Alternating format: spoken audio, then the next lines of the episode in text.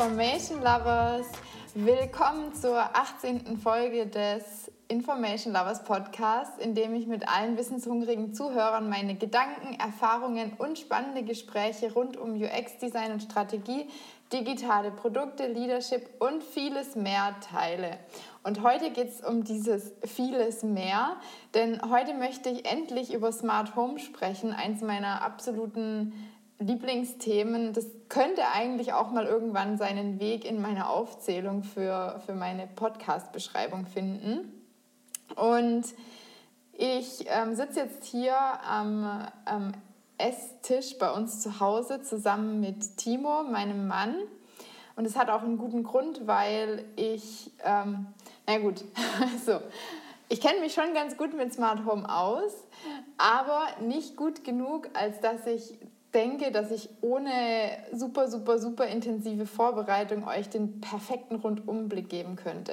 Und jetzt ist es leider gerade aktuell so und meine äh, Family und Friends und auch meine Kunden, die wissen das, dass ich gerade extrem viel zu tun habe und auch in den letzten Wochen extrem viel zu tun hatte. Und ich deswegen jetzt einfach keine Podcast-Folgen mehr hatte und ganz spontan was aufnehmen musste. Und dann dachte ich, naja gut, dann ist es vielleicht jetzt an der Zeit, mal eine Folge zum Smart Home aufzunehmen, weil das fällt mir relativ leicht. Da kann ich ohne große Vorbereitung einfach spontan darüber erzählen und improvisieren. Und das werde ich heute auch tun.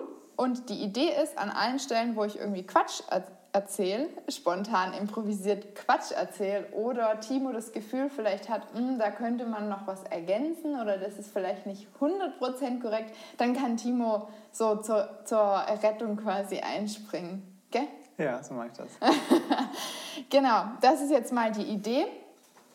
Bevor wir aber jetzt gleich mit der Folge starten, wollte ich jetzt erstmal noch ein paar ähm, netten Menschen danken, beziehungsweise einen speziellen netten Menschen, nämlich dem lieben Mario, der mir schon vor einiger Zeit, und zwar Anfang Februar, eine total liebe iTunes-Bewertung geschrieben hat und auch so mir immer über Instagram regelmäßig Feedback zum Podcast schickt und mir sagt irgendwie, ja, was ich vielleicht verbessern könnte, aber auch was er gut findet. Und das ist total wertvoll und es freut mich sehr. Deswegen auch an der Stelle nochmal vielen, vielen Dank, lieber Mario. Er hat mir äh, in iTunes als Bewertung dagelassen. Super Podcast-Cutter, sehr viele wertvolle Infos zum Thema UX mit einer super angenehmen und ruhigen Erzählart. Keep on rolling. Also ja, sehr, sehr schön. Ich freue mich immer sehr doll über diese, ähm, diese Kommentare, die ich dann in iTunes lesen kann. Ich drücke auch regelmäßig dann mal so, wenn, wenn mir wieder einfällt, oh Mann, ich habe schon lange nicht mehr in iTunes geguckt, dann gehe ich in iTunes und äh, drücke auf Refresh und gucke, ob sich irgendwie was geändert hat da freut man sich sehr, sehr, wenn man so Zeit in so einen Podcast reinsteckt. Ja. Die ähm, andere Bewertung, die noch offen ist, für die ich mich noch nicht bedankt habe, die kommt dann voraussichtlich nächste Woche. Schön alles eins nach dem anderen. Aber ihr hört vielleicht hier, ich habe mir das ausgedruckt auf dem Papier, damit ich auch ja nichts davon vergesse. Sehr gut, dann kann ich jetzt da einen Haken hinmachen. so, und jetzt starten wir in die heutige Folge, Folge Nummer 18 müsste das sein und es geht um Smart Home. Und ich dachte, ich starte vielleicht mal so ein bisschen mit meiner persönlichen Liebesstory zum Thema oder Liebesgeschichte zum Smart Home. Warum überhaupt mich dieses Thema begeistert und wie da so mein persönlicher Background aussieht. Und ich weiß es ehrlich gesagt gar nicht mehr 100 Prozent, aber, und Timo, da kommst du jetzt vielleicht schon ins Spiel, wir haben uns auf jeden Fall schon vor unserer Zeit bei Code Atelier mit Smart Home auseinandergesetzt, gell? Erinnerst du dich daran? Du hast mir mal so einen Zwischenstecker zum Geburtstag geschenkt. genau. Ja, so ein Wemo-Ding. So ein Wemo-Stecker habe ich dir geschenkt, ja. gell? Und weißt du, ob wir, äh, also ich meine, ich weiß, dass ich dir den deswegen geschenkt habe, weil ich wusste, dass du dich darüber freust. Ja. ja? Aber sonst haben wir vorher noch gar nicht berührt. Nee, das war selber. das Erste. Ja. Den haben wir dann eingesetzt, um abends Licht zu machen, sobald die Sonne untergeht mm. und irgendwann nachts wieder aus.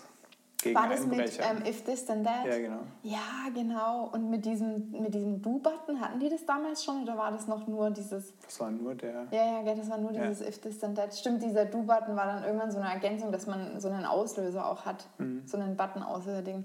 Irgendwie sowas war da. Genau, das heißt, ich habe, wir waren irgendwie schon an diesem Thema interessiert, sonst wäre ich nicht auf die Idee gekommen und sonst hätte ich auch nicht gedacht, dass es dir gefallen könnte. Das sind übrigens unsere Stühle zu Hause, die machen so blöde Geräusche. Ja, ja. Doch, ja, das warst du gerade eben. Ja, das waren die Stühle. ja. Das hatte ich, glaube ich, mit Sebastian auch schon. Der saß nämlich auch hier auf den Stühlen. dachte ich auch schon, oh Gott, wenn er sich jetzt bewegt, dann.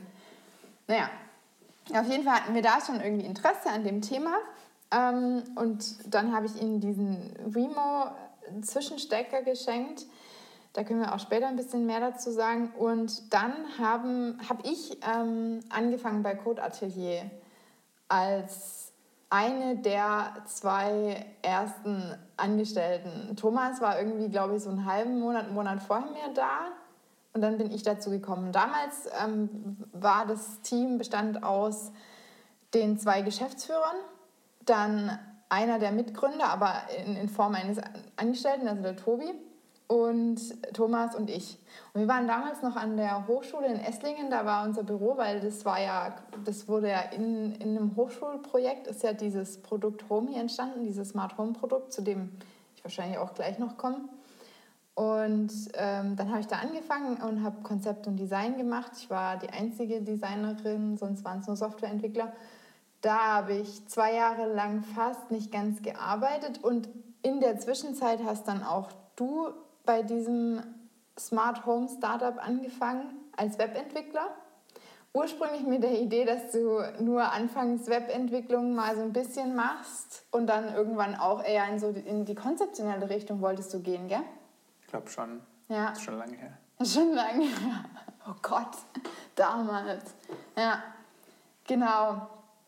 Und ich, ähm, ich mich, mich begeistert einfach das Thema. Ich finde es einfach total cool und es macht mir Spaß und mir, mir hat es auch die Arbeit dort bei Code Atelier hat mir Spaß gemacht. Das muss man vielleicht mal dazu sagen. Also, Code Atelier ist, ähm, ist eine Firma, die eigentlich eine Softwarefirma, die dieses Smart Home Produkt Homey erfunden hat sozusagen oder beziehungsweise das wurde ähm, das Produkt war eigentlich vorher da und dann wurde Code Atelier gegründet. Und, und Homey wiederum ist eine, zum einen ein Hardware-Produkt, eine Smart Home Zentrale. Das erkläre ich auch später, was es ist. Und zum anderen aber auch noch eine App zur Steuerung von smarten Geräten. So kann man es mal vielleicht kurz zusammenfassen, oder? Ja. Und die App hängt natürlich auch mit der Hardware, also mit dieser ähm, Zentrale zusammen.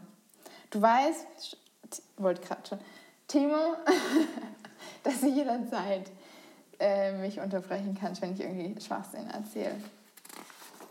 Und jetzt ist es, ähm, inzwischen ist es so, dass Code Atelier jetzt eine Softwarefirma ist, eine, würde ich mal sagen, eine reine Softwarefirma, die ähm, einfach da auf, auf, ähm, auf funkende Geräte spezialisiert ist mit der Softwareentwicklung. Ne? Und ihr seid, wie groß ist das Team jetzt inzwischen? Zwölf. Zwölf Leute mit dir inbegriffen? Ja. Ja.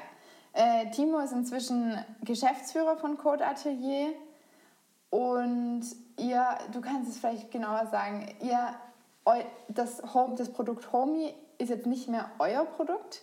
Ne, wir haben das ausgegründet in eine eigene Vertriebs- und Marketinggesellschaft. Okay. Wir aber entwickeln das Produkt und es wird von einer eigenen Gesellschaft vertrieben und vermarktet, genau. Ja, okay. So, so ein bisschen äh, unser Background zu dem Thema. Und da haben wir natürlich auch die größte Schnittmenge mit, mit dem Smart Home Thema. Seit ich nicht mehr ähm, bei Code angestellt bin, arbeite ich natürlich immer noch hin und wieder mit euch zusammen oder auch indirekt mit euch zusammen, weil ich mit anderen Kunden irgendwie an Smart Home Themen arbeite. Genau. Das heißt, dieses Thema ist für mich immer präsent geblieben, trotzdem, obwohl ich nicht mehr bei euch bin und gefühlt, muss ich ganz ehrlich sagen, bin ich auch immer noch ein Teil von eurem Team. Klar. Natürlich. genau. Ähm, so. Jetzt habe ich gedacht, ich erzähle euch erstmal was so ein bisschen ähm, über das Grundkonzept Smart Home, dass man erstmal so ein bisschen versteht, was ist das eigentlich, wie funktioniert das eigentlich und wie, ähm, ja, wie sind da so die Zusammenhänge. Ähm, das erste Stichwort, was ich mir offensichtlich aufgeschrieben habe, ist Internet der Dinge. Und das ist eigentlich so, man kann eigentlich sagen, Smart Home ist eigentlich ein Sub- oder so ein Unterbereich, Unterkategorie vom großen Internet der Dinge, weil das Heim wird dadurch smart gemacht, dass ähm, Geräte auf einmal sozusagen eine Sprache gegeben wird, die Fähigkeit gegeben wird, zu kommunizieren. Also zum Beispiel ihren aktuellen Zustand zu kommunizieren oder auch ähm, eine, einen Befehl anzunehmen oder irgendwie einen Wert, den sie messen, weiterzugeben. Und das ist mal so das, was auch hinter, hinter Smart Home steckt. Und das ist auch das, wovon man spricht, wenn man von Internet der Dinge spricht eigentlich, oder? Also eigentlich ist es einfach nur, dass Dinge miteinander verbunden sind, vernetzt sind, dadurch, dass sie miteinander kommunizieren können. Und im, äh, im Unterbereich Smart Home sind es halt einfach Heimgeräte, die irgendwas mit dem Zuhause zu tun haben. So, und jetzt diese Sprache, die diese Geräte sprechen, das kann sehr vielfältig sein. Und das sind eben diese Funkprotokolle. Das ist, also für mich ist ein Funkprotokoll, stelle ich mir immer vor, wie, wie die Sprache, die das Gerät spricht. Ja, weil wenn ich jetzt Timo sagen wollen würde, ey, räum deine Kaffeetasse weg, was du jetzt nicht machst, weil sonst reißen reiß mir das Kabel raus, dann ähm, gebe ich dir diesen, diesen Befehl mit einer Sprache, die du verstehst und ich verstehe. Und bei Geräten gibt es auch, so wie bei uns, gibt es unterschiedliche Sprachen. Ja? Also ich habe das jetzt auf Deutsch zu dir gesagt, ich könnte es auf Englisch auch sagen, würdest du es immer noch verstehen, aber wenn ich es auf Französisch sagen würde, dann würdest du es nicht mehr verstehen. Schwierig. Genau. Und so ist es im Prinzip auch bei den Geräten. Und jetzt ist es so, dass man äh, bei den Funkprotokollen grundsätzlich mal unterscheiden kann zwischen proprietären Protokollen oder Funksystemen und standardbasierten Systemen. Und proprietär heißt, wenn ich es richtig verstehe, so viel, dass das einfach ein Funkstandard oder Protokoll ist. Also eigentlich kein Standard, ähm, ein Funkprotokoll, was einfach irgendwie jemand selber entwickelt hat und es ist auch nicht offen. Das gehört jemandem, das darf niemand anderes benutzen im Prinzip. Genau. Ja. Und das heißt, auch wenn man lizenziert ist. Ja.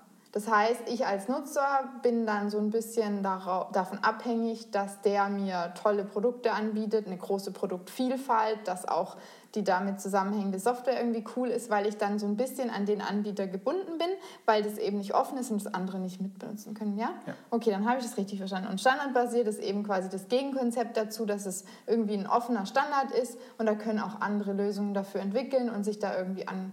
Genau. Okay.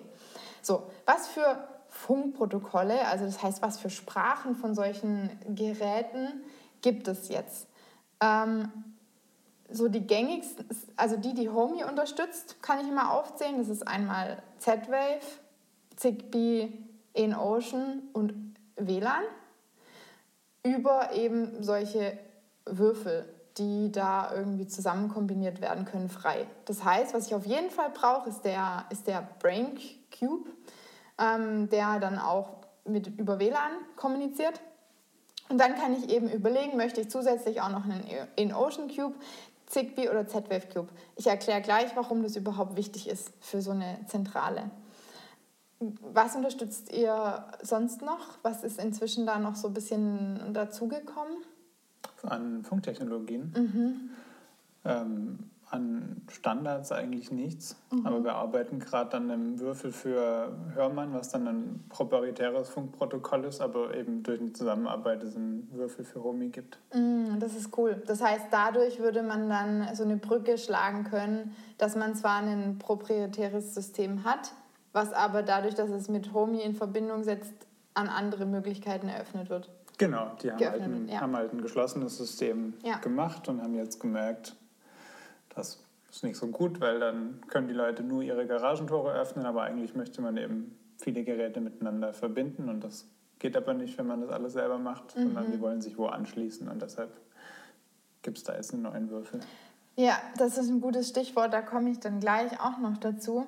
Sonst, was jetzt natürlich viele kennen, ist Bluetooth. Das ist im Prinzip ja auch wahrscheinlich eine ja, kann man auf dem Level. Kann man ja. auch nennen. Ja.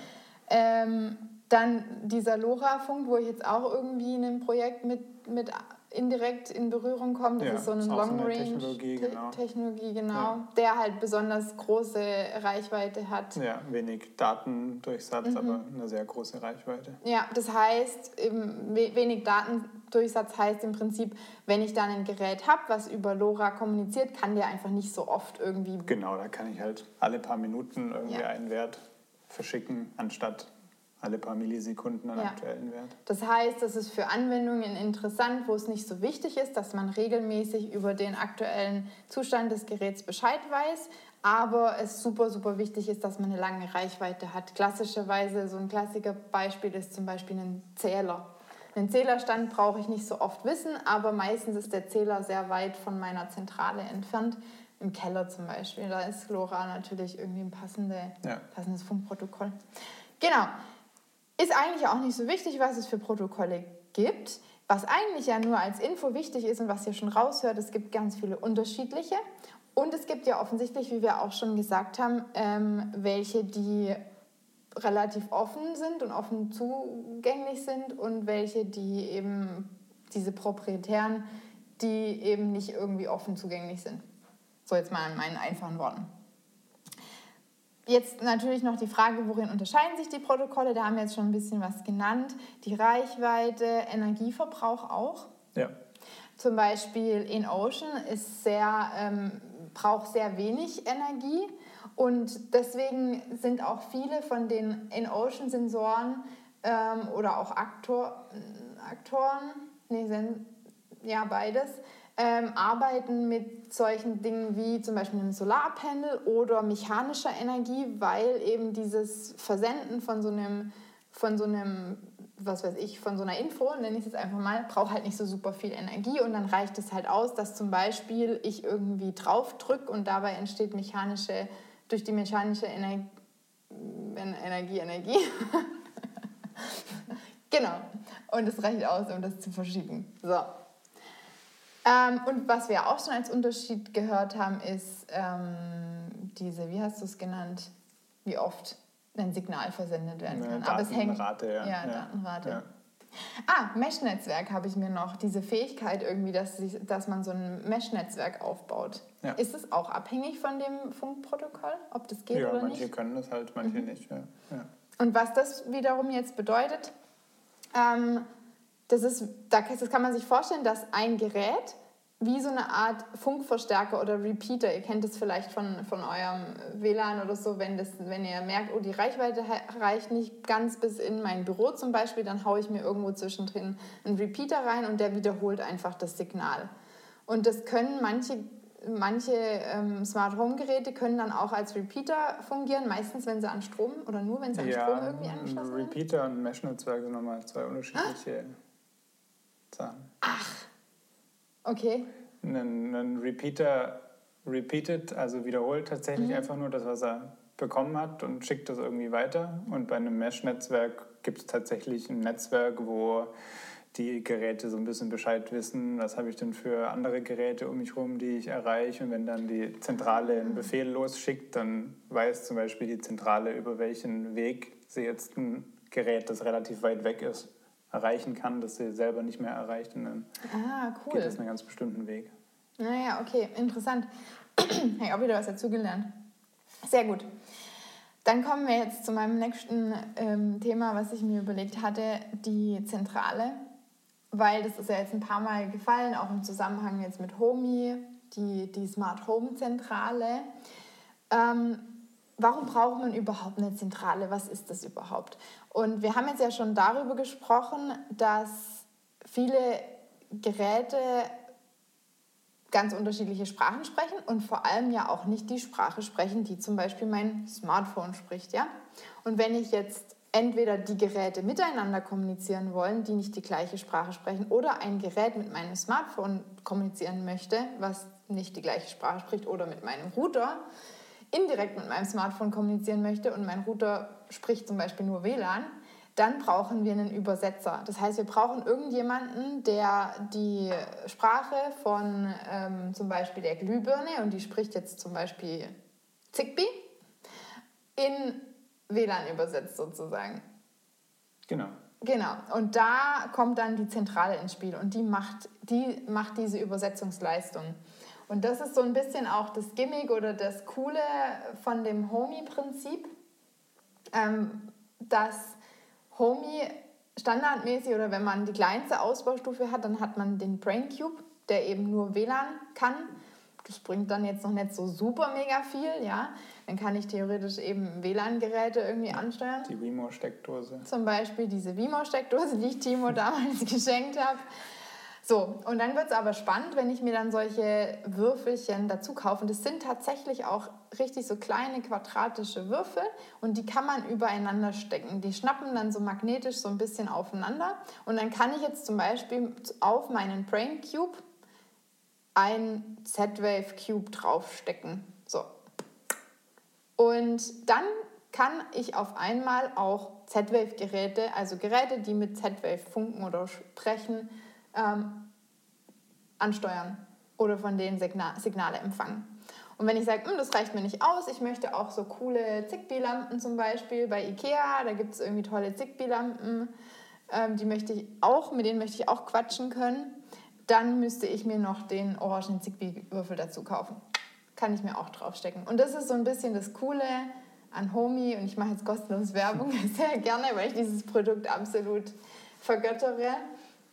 Ähm, ich kann das also immer äh, umfangreicher und toller und schöner machen. Ich kann mal klein starten und dann kann ich das so ein bisschen nach und nach ausbauen. Genau. Mm. Jetzt habe ich eben die Situation, ihr könnt euch das vorstellen, ich habe jetzt meine Glühbirne, die spricht wie gesagt Zigbee, stellt euch von mir aus vor, die spricht irgendwie Deutsch. Und ich habe auf der anderen Seite mein Smartphone, das spricht WLAN, wir sagen jetzt einfach mal, das spricht Französisch, ja? So, und jetzt können die ja, wie wir schon gesagt haben, nicht direkt miteinander kommunizieren. Das heißt, die gehen den Umweg über die Zentrale, weil die Zentrale spricht beides. Die spricht Deutsch und die spricht Französisch. Das heißt, die Glühbirne sagt jetzt auf Zigbee, also auf Deutsch, zur, zur ähm, nee, wir machen es andersrum. Das Smartphone sagt jetzt zur Zentrale auf Französisch, hey, Licht an und das, ähm, die Zentrale übersetzt es in Deutsch für die Glühbirne und dann, bam, geht die Glühbirne an. So kann man sich das mal super, super vereinfacht vorstellen, oder? Genau. Genau, so. Wenn man jetzt das so lässt, dann könnte ich, wenn ich zu Hause bin, in der Nähe, in der Reichweite von meiner Zentrale, könnte ich jetzt dann mit meinem Handy diese Glühbirne steuern. Wenn ich jetzt aber sage, puh, ich möchte aber auch diese Glühbirne steuern können, wenn ich bei der Arbeit bin, also du zum Beispiel, du fährst zur Arbeit, sagst, ich will dann da auch meine Glühbirne steuern, dann geht es ja nicht mehr, weil ich habe ja mit meinem Handy bis, bislang noch über WLAN direkt mit meinem Homie kommuniziert und dann muss ich ja in Reichweite von dem Homie WLAN sein. Weil Homie macht ja ein eigenes WLAN auf und ich bin in dem WLAN drin so. Und wenn ich jetzt, du guckst mich so, du guckst mich so von da an, du unterbrichst mich schon. Ich bin total gespannt, worauf du hinaus willst. so, so, wenn du jetzt eben auch über, aus dem Büro raus die Lampe anschalten möchtest, für mich zu mhm. Hause als Überraschung. Ja, wie ja? ich das jeden Tag mache, genau. ja, ist jetzt nicht das Beste, ist jetzt nicht die beste Idee, weil das nicht so viel Sinn macht, vielleicht, dass du mir das Licht. Aber vielleicht willst du mir so Licht-Morsezeichen schicken zu Hause oder so, ja? Mhm. Ähm, dann geht es jetzt nicht, weil du nicht mehr in der Reichweite von diesem Homie WLAN bist. So. Und da kommt jetzt eben die Verbindung zum Internet, zum wirklichen Internet ins Spiel. Das heißt, man muss jetzt irgendwie die Zentrale ins Internet bringen, damit ich noch indirekter quasi mit der Lampe sprechen kann, sozusagen. Ähm, und das bedeutet wiederum, dass ich mein Homie über meinen Router zu Hause in der Regel ins Internet bringen muss. Und dann kann ich von überall aus mein Zuhause steuern, weil dann läuft die Verbindung quasi einen Umweg übers Internet. Genau. So. Jetzt versteht ihr wahrscheinlich so ein bisschen dieses Grundprinzip. Also, Nochmal so als kurze Zusammenfassung. das Grundprinzip überhaupt hinter Smart Home ist eigentlich dieses Internet der Dinge. Das heißt, Dinge haben auf einmal die Fähigkeit zu kommunizieren. Ja, die können auf einmal funken, die können Befehle annehmen, aber die können auch irgendwie Sachen senden. Ja, die können irgendwie sagen, ich bin äh, hier bei mir, ich habe gerade mit meinem Sensor gemerkt, CO2-Wert ist voll hoch. So eine Info könnten die zum Beispiel senden. Aber die können auch Befehle annehmen, wie ich soll bitte angehen oder so. Ja? Das ist mal das Grundprinzip, was wir brauchen. Dann haben wir noch gelernt, okay, diese, diese Fähigkeit zu sprechen, diese Sprache, das können unterschiedliche Sprachen sein. Also diese Funkprotokolle unterscheiden sich. Es gibt nicht einen Standard, obwohl man oft von Funkstandards spricht, mhm. der allgemeingültig ist und das ist dieser eine Standard, sondern da gibt es unterschiedliche. Und ja. die unterscheiden sich in Dingen wie Energieverbrauch, ja. Reichweite und Die so haben halt alle so ein bisschen ihren ihren Anwendungsfall. Genau. Weil sonst würde man sich ja auch fragen, warum benutze ich da nicht nur WLAN-Geräte? Dann bräuchte ich das ganze Trara nicht. Aber WLAN ist halt für viele Anwendungsfälle nicht, nicht der richtige mhm. Standard, weil es eben viel zu viel, viel Energie, viel Energie braucht, weil ich ja. halt darüber auch entsprechend irgendwie Videos streamen kann oder ja. sonst irgendwas machen kann. Und Sonst habe ich halt eine, einen Zwischenstecker, der ist so groß wie ein Schuhkarton. So, genau, dieser Vimo-Stecker, dieser WLAN-Stecker, der war sehr heiß. Der war sehr groß. Der hat auch ja. bestimmt viel Energie verbraucht. Genau. Ich meine, klar, der steckt direkt am, am Strom, aber ist jetzt irgendwie nicht so nice, wenn das Ding ja. dann auch noch ordentlich genau. unnötig so Strom verbraucht. So ein Z-Wave-Zwischenstecker ist dann halt wirklich nur irgendwie so groß wie die Steckdose. Ja, ja, okay. Ja, genau. So, und dann haben wir jetzt auch noch gelernt, dass wir einen Übersetzer brauchen in den meisten Fällen, weil es eigentlich nie vorkommt, dass zwei Dinge miteinander kommunizieren wollen, die die gleiche Sprache sprechen. Weil entweder habe ich mein Smartphone dazwischen und es spricht irgendwie die Standardfunkprotokolle von solchen smarten Geräten, eigentlich spricht das Smartphone nicht. Oder ich habe irgendwie noch andere Geräte im Spiel, die irgendwelche anderen ähm, äh, Sprachen sprechen. Das heißt, ich brauche eigentlich immer einen Übersetzer und das ist dann die Zentrale, die fungiert als Übersetzer. So, haben wir schon ziemlich viel gelernt. Alexa, Licht an. So, hier bin ich schon wieder kurz unterbrochen, mittendrin.